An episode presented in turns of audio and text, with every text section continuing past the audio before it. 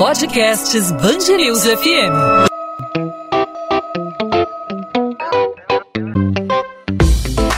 Dois às 20, com Maurício Bastos e Luana Bernardes.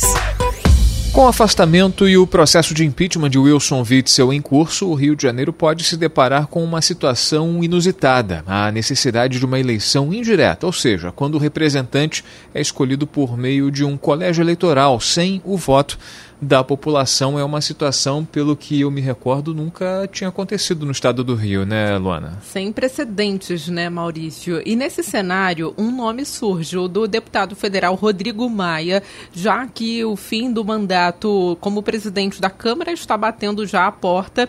A afirmação é da colunista Mônica Bergamo, segundo ela, essa hipótese vem sendo desenhada depois do afastamento do Witzel desde semana passada. Bom, as eleições indiretas com definição dos deputados na Assembleia Legislativa do Rio só aconteceriam num caso hipotético do impeachment de Witzel e também o afastamento do governador em exercício Cláudio Castro no ano que vem. Se isso acontecesse ainda em 2020, seria totalmente diferente, seria eleição direta, com votação com a volta da população do estado do Rio de Janeiro às urnas. Ou seja, duas eleições aqui no Rio de Janeiro que nós teríamos, né? A eleição para município e a eleição para governador. Recentemente, Rodrigo Maia afirmou que não era candidato à reeleição na Câmara de Deputados. Maia foi o único na história do Brasil a ocupar a posição três vezes seguidas. Bom, para tentar entender esse panorama, como vai ser daqui em diante, falar dessas possibilidades, a gente conversa hoje aqui no podcast 2 às 20 na Band News FM com o cientista político da Fundação Getúlio Vargas,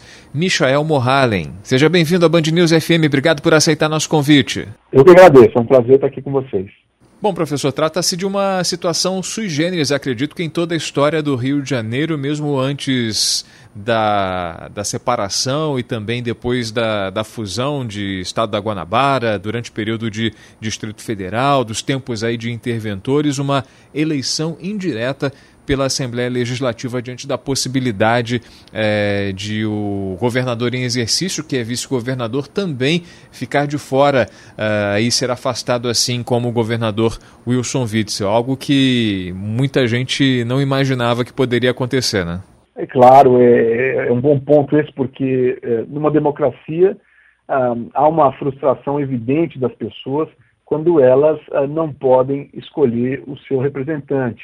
É, e, e, particularmente por razões como essa, né? depois de um processo de envolvimento em corrupção, em que é, a, a, devolução a, democrática é mais importante. As pessoas têm que, é, devem querer fazer uma nova escolha, e aí, claro que é muito frustrante é, não poder escolher. É, veja que a gente, no nosso processo democrático, a gente já delega muita coisa para os representantes, mas o direito de escolher os representantes, esse é, é, é, não, se, não, não, é delegado, ou pelo menos é, nessa circunstância em particular, ele seria, é, então, delegado para os parlamentares já eleitos, mas não há dúvida de que, mesmo sendo uma previsão legal, seria muito frustrante passar por um processo de eleição indireta. E, professor, é, como que você avalia essa possibilidade? A possibilidade de termos uma eleição indireta ou provavelmente vamos ter uma eleição direta? Porque é, no caso do impeachment do governador, né, muitos especialistas dizem que ele sofreu aí é, ele vai sofrer uma, um processo de aceleração com o afastamento do Witzel do cargo, né? Então é provável que teremos, caso concretizado aí o impeachment, uma eleição direta ou indireta, quais são as chances aí de uma dessas duas? O governador uh, Witzel, ele, ele, como você bem coloca, é mais, é mais previsível. Uh, era um governador que já tinha uma dificuldade desde o começo do seu mandato de composição de uma base política, de uma maioria parlamentar. Uh, essa dificuldade eh, se agravou no, quando rompeu com, com o Bolsonaro, portanto perde ali uma, uma base importante dos, uh, dos parlamentares aqui do Estado que tem esse alinhamento com o presidente, uh, e posteriormente, ou mais recentemente, no começo de julho, uh, houve mais um dano à sua, à sua imagem, à sua capacidade de articulação política quando se conheceu a primeira parte da investigação, as primeiras evidências se tornaram públicas e havia já bons indícios, indícios fortes, de envolvimento do governador nesse, nesse esquema de corrupção. Bom, evidentemente, é, a sua suspensão do, da, da, função pública mais recentemente é, agravou sobremaneira a sua situação.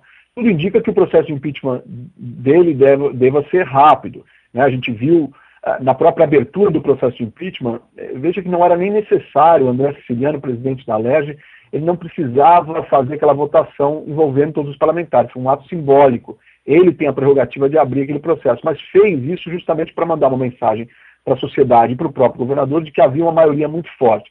São sinais, são, eh, são sinalizações claras de que, é, o, mesmo que o placar de 69 não se repita, vai haver, é, seguramente, ou, ou, muito provavelmente, há uma maioria suficiente para aprovar o processo. Eu diria que, no caso, em relação a Witzel, ainda há uma incerteza na segunda etapa é, porque há um envolvimento né, de uma, uma comissão que, com, híbrida, composta por cinco deputados e cinco é, desembargadores é, do Tribunal de Justiça, e o, o, voto de desempate é do presidente do Tribunal de Justiça. Então a gente não sabe como esses desembargadores vão se portar, é um processo menos, é, menos previsível, a, a lógica de, de, de, de tomada de decisão de um juiz é diferente da de um político, enfim há, há, muitos, há alguma incerteza ainda, mas volto a dizer que, dada a robustez das evidências até esse primeiro momento, isso não significa uma condenação antecipada do governador, mas a prova indiciária, os indícios são muito fortes, é, então leva, nos permite imaginar que, que, o processo de impeachment do governador deva, deva ser rápido. Agora, situação diferente vive o vice-governador. E é importante dizer que para eleições, diretas ou indiretas, é, é, há necessidade da vacância, portanto, a vacância é é o vazio dos dois cargos, governador e vice-governador, definitivamente. O cargo de governador, por exemplo, ele está é, é, vago nesse momento e ocupado interinamente pelo vice, mas é, é temporário. Para fazer o processo de eleição, os dois cargos precisam estar vagos de forma definitiva. E o caminho mais rápido para isso, nesse momento, seriam dois processos de impeachment. É, o, o, o, processo do vice-governador, eu, eu, levantaria, ponderaria uh, uh, alguns aspectos. Primeiro, ele sequer foi iniciado, do ponto de vista das evidências é, do caso criminal, é, são apenas é, fatos que foram relatados numa, numa delação. Diga-se de passagem que as delações premiadas elas, elas se tornaram, por um processo de amadurecimento institucional do Brasil, o valor de face não é o mesmo que era talvez há 5, 6 anos atrás, o que é positivo, então precisa-se algo mais do que a delação, mais evidências, ela dá o um mapa da investigação. A investigação não chegou lá ainda. Então, alguns passos ainda teriam que ser dados nesse sentido. Ponto 2. O processo, a suspeita envolvendo o vice-governador é atrelada ao presidente da LERJ, o que gera, nesse caso, um possível desincentivo para a abertura desse processo de impeachment. E quem abre, quem controla o processo de impeachment, diga-se, é o presidente da casa. Então, esses são dois elementos ali que ainda deixam alguma dúvida sobre a possibilidade, a capacidade de avançar esse segundo processo de impeachment. Mas caso ele avance, e aí a gente pode trabalhar nesse cenário é, de hipóteses, se os dois processos avançarem, chegarem a um resultado é, cassação de mandato ou, ou perda do mandato uh, dos dois, é, governador e vice-governador, aí vai depender do momento. Né? Então, se é, depender do momento em que isso acontecer, essas duas decisões, a gente tem, então, uma eleição indireta ou direta. Né? Lembrando, professor Michel, que a gente está aqui fazendo meio que um exercício de futurologia, né? olhando para frente diante das circunstâncias que a gente tem, o cardápio é, variado é, que a política nos oferece, é, enfim, das, das, alianças, por exemplo, Cláudio, Cláudio Castro, nesse momento, ele tenta se aproximar é, de Brasília, algo que já havia sido rompido quando Wilson Witzel falou de suas pretensões de ser candidato à presidência da República, a família Bolsonaro não gostou gostou muito é, dessa, dessa publicidade que o, o, Wilson Witzel deu ao seu desejo. Enfim, o cardápio político que a gente tem é esse, né? Uma tentativa de aproximação, uma tentativa de Cláudio Castro colar com a família Bolsonaro, mas também existe aí possibilidade diante de, de sua relação aí nessas investigações, seu nome ser citado aí nessa recente operação, existe uma possibilidade real, enfim, de dele ser implicado em toda essa situação e também de afastamento, também é, de impeachment. Nesse cenário todo já está se pensando em nomes, né, em possibilidades. Por exemplo, a Mônica Bergamo, colunista da Band News FM, traz o nome do Rodrigo Maia como um nome de consenso dentro da Assembleia Legislativa, já que ele está em fim de, de carreira como presidente da Câmara dos Deputados. Para você, essa, essa, essa coisa de pensar em nomes é algo precoce, algo que já se desenha em bastidores, já se trabalha é, por, trás, é, por trás das cortinas, na tua opinião? Esse é um ponto que merece é, muita atenção. É, ele não é, de forma alguma, precoce. É, veja, porque em processos políticos como esse, de tomada de decisão sobre o impeachment, é, melhor dizendo, sobre, sobre o impedimento do governador e depois do vice-governador, tudo indica que o processo do governador já está decidido, né, pelo menos no primeiro momento. Mas a decisão sobre abrir ou não um processo de impeachment do vice-governador, ela é condicionada, muitas vezes, a essa decisão sobre, sobre quem assumiria essa posição. Quem seria, por exemplo, uh, o candidato com alguma costura política para ser eleito, se fosse um processo indireto. Só um parênteses aqui, se esse processo de impeachment dos dois, eh, da chapa inteira, governador e vice-governador, se derem eh, no, até o fim deste ano, é um processo direto, ou seja, em 90 dias convoca a eleição e as pessoas vão naturalmente votar como num processo normal eleitoral, só que fora de épocas. Cada partido lança candidato, etc. Se se der a partir de janeiro do ano que vem, a Constituição uh, do Rio de Janeiro prevê uh, a eleição indireta. Então, os deputados é que são, o, o colégio eleitoral é reduzido, apenas os deputados votam. Significa que, uh, e por que eu disse que era importante? Porque é, hoje a, a, Assembleia Legislativa é muito fragmentada do ponto de vista partidário, são 25 partidos, é, então a costura política não é simples. Quando já há uma certa previsibilidade sobre o que vai acontecer nesse cenário, isto facilita ou permite que o processo de impeachment do vice-governador também vá adiante. Claro, pressupondo que há um, um, entendimento de que esse processo tem que acontecer. É, porque há, dois, há dois, hoje há duas forças uh, definidoras desse processo. A primeira você mencionou é a articulação com, com Bolsonaro, com a família Bolsonaro. O Estado do Rio de Janeiro é base eleitoral, hoje Bolsonaro é um nome nacional, mas uh, os dois dos seus três filhos, e possivelmente um, um quarto filho uh, se tornando candidato, quer dizer, o Rio de Janeiro é um colégio eleitoral essencial para a permanência ou para ampliação da força da, sua, da política da sua família. Uh, então, claro que construir, reconstruir essa base eleitoral via uh, o, governador Cláudio Castro é, é, um caminho que se mostra oportuno e possível. Também do ponto de vista do governador, ele sabe que as chances de sobrevivência política, de, de não aprovação do impeachment, não avanço do impeachment, depende de, de, de, se aliar com algum campo político com representatividade. Bolsonaro é um deles. Por outro lado, então, existe essa articulação é, é, é de Rodrigo Maia, pode ser no primeiro momento um balão de saia, mas se essa articulação se mostrar real, ela é um caminho alternativo que mostra, quer dizer, um político de expressão do Rio de Janeiro, que teria interesse certamente em assumir essa posição, ainda que né, temporariamente por dois anos, é, mas é, seria um caminho viável que dependeria, aí sim, veja, o primeiro caminho era de estabilidade do vice-governador como governador é, é e, e, com o apoio do Bolsonaro. E o segundo caminho seria é, uma, um, um, caminho que, para forçar o impeachment também do vice-governador, é, e aí sim costurar uma costura provavelmente antecipada uh, da candidatura uh, à eleição indireta do Rodrigo Maia. Esses são caminhos, hoje são os dois caminhos uh, que me parecem muito, muito razoáveis de se discutir. Agora, se o Rodrigo Maia assumir aí, nós estamos cheios de se, né? É, se, se, muito condicional. pois é. Mas se o Rodrigo Maia assumir aí como uma eleição é, em uma eleição indireta aqui no Rio de Janeiro, ele ou qualquer outra pessoa. É, essa pessoa vai assumir numa eleição indireta em 2021 e em 2022 teremos a eleição para governo e para a presidência também da República. Qual o desafio é, do político que assumir aí esse pepino, né, do Rio de Janeiro num período de pandemia, num período de crise econômica, num período muito difícil, ter uma gestão é, de um ano para fazer a transição aí em um momento delicado para outra gestão. Qual vai ser o grande desafio desse político? É, é são muitos desafios. Eu, eu acho que é, eu ouvi há um tempo atrás, tinha é, uma, uma, certa anedota, tinha há muito tempo uma história de uma publicidade do melhor emprego do mundo, que era alguém que cuidava de uma ilha. Vocês devem ter visto essa história há alguns anos atrás. E aí, nas eleições do Rio de Janeiro, falava-se do pior emprego do mundo.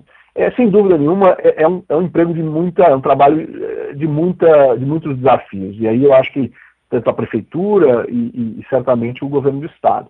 Mas ao mesmo tempo, dizer, são muitos desafios, mas é, o Rio de Janeiro é um dos principais estados do Brasil, é, ainda que viva dificuldades, é então um grande é, projeta qualquer político, dá visibilidade e torna naturalmente qualquer candidato, qualquer governador do Rio de Janeiro um potencial candidato à presidência da República. Não por menos, o próprio Witzel, que, que, era novo na política, já se sentiu é, empoderado, encorajado a lançar precocemente uma candidatura à presidência da República. Esse fenômeno é justamente a cadeia de, de, de, um, de um, governo de um Estado importante. Então há, é, é, há por um lado, desafios, não são poucos, isso pode, é, leva ao risco de, é, de ter uma, uma, algum tipo de prejuízo na imagem pública é, do, do, desse indivíduo, mas ao mesmo tempo existem é, grandes possibilidades de ascensão política é, ao se assumir um Estado como o Rio de Janeiro. Então, essa ponderação, ela, ela certamente será feita por quem quer que, que, que tope esse desafio, mas me parece que, que a perspectiva de projeção política ela é muito tentadora para quem é político de carreira. Então, assumir um governo do Rio de Janeiro é, sem dúvida nenhuma, um, uma grande etapa. Michael Morhalen, cientista político, professor da FGV Fundação Getúlio Vargas. A gente queria agradecer mais uma vez a sua participação aqui com a gente, os esclarecimentos, esclarecimentos mais do que necessários diante é, de um caminho nebuloso que a gente tem aí. Um, o visual não está não tá muito claro sobre o que, o que teremos pela frente e conversar com um especialista é sempre importante para é, ter um direcionamento a respeito dos caminhos é, que a gente deve seguir, que o Estado, na realidade, deve seguir é, na, na, enfim, nesses próximos meses. Michel, obrigado mais uma vez pela participação com a gente na Band News FM e até uma próxima oportunidade. Eu que agradeço o convite, foi um prazer conversar com vocês. 2 às 20, com Maurício Bastos e Luana Bernardes.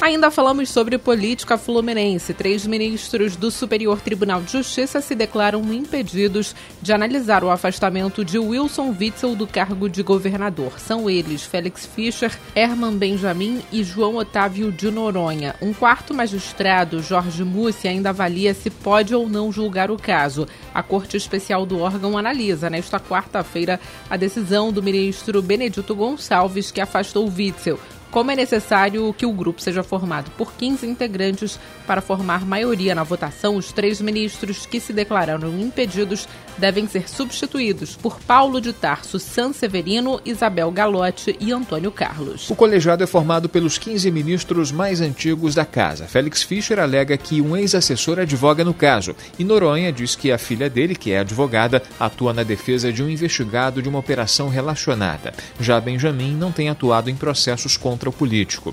O presidente do Supremo Tribunal Federal, Dias Toffoli, aguarda as manifestações do STJ e da Procuradoria-Geral da República para julgar um recurso apresentado pela defesa de Wilson Witzel. O ex-secretário de Saúde do Rio afirma que recebia propina mesmo antes de assumir a pasta. Edmar Santos revelou em delação premiada que recebia as vantagens indevidas desde 2016, quando era diretor do Hospital Universitário Pedro Ernesto.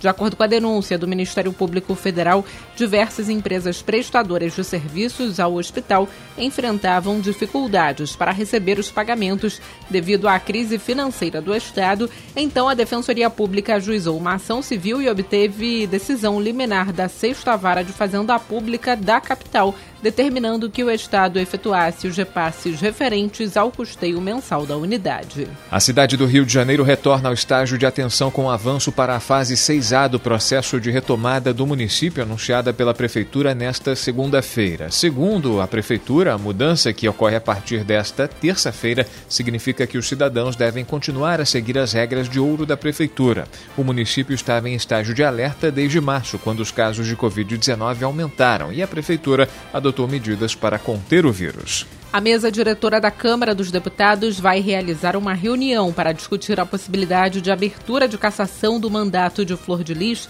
apontada como mandante do assassinato do pastor Anderson do Carmo no ano passado. Pelas regras da Câmara, a denúncia apresentada pelo deputado Léo Mota, do PSL, deve ser enviada à Corregedoria por decisão da mesa diretora. A Corregedoria faz uma análise da acusação e elabora um parecer que é devolvido à mesa diretora, que, se julgar procedente, encaminha o caso para análise do Conselho de Ética e Decoro Parlamentar. 2 às 20.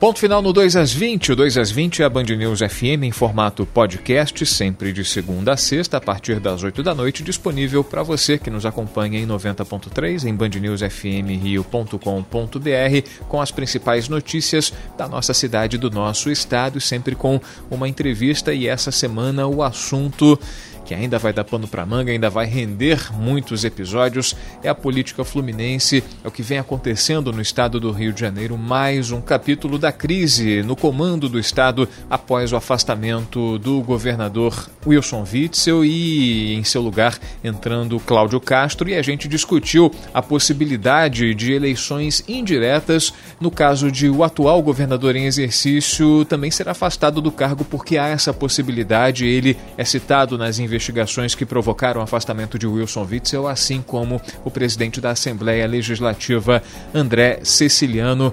É um assunto que ainda vai render e muito. Temos análise no STJ, votação de recurso no STF. Ainda vamos ter muito assunto pela frente, né, Luana? É verdade, Maurício. Mais uma vez, a política fluminense em chamas. E se o ouvinte quiser acompanhar com detalhes aí tudo que está acontecendo, né? É só ouvir os últimos episódios do podcast 2 às 20, que a gente faz praticamente um curso, né, para o ouvinte, com vários especialistas, verdade. repórteres, explicando toda a situação que a gente está vivendo nesse momento. Podcast 2 às 20 volta nesta quarta-feira com mais uma edição para você.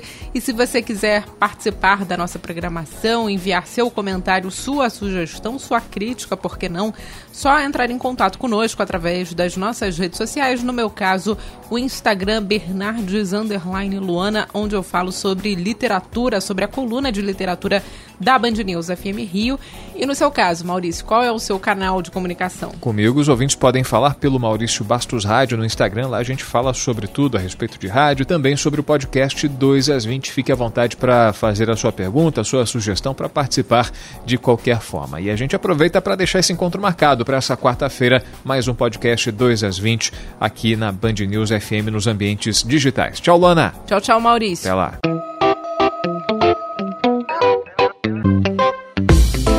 2 às 20, com Maurício Bastos e Luana Bernardes.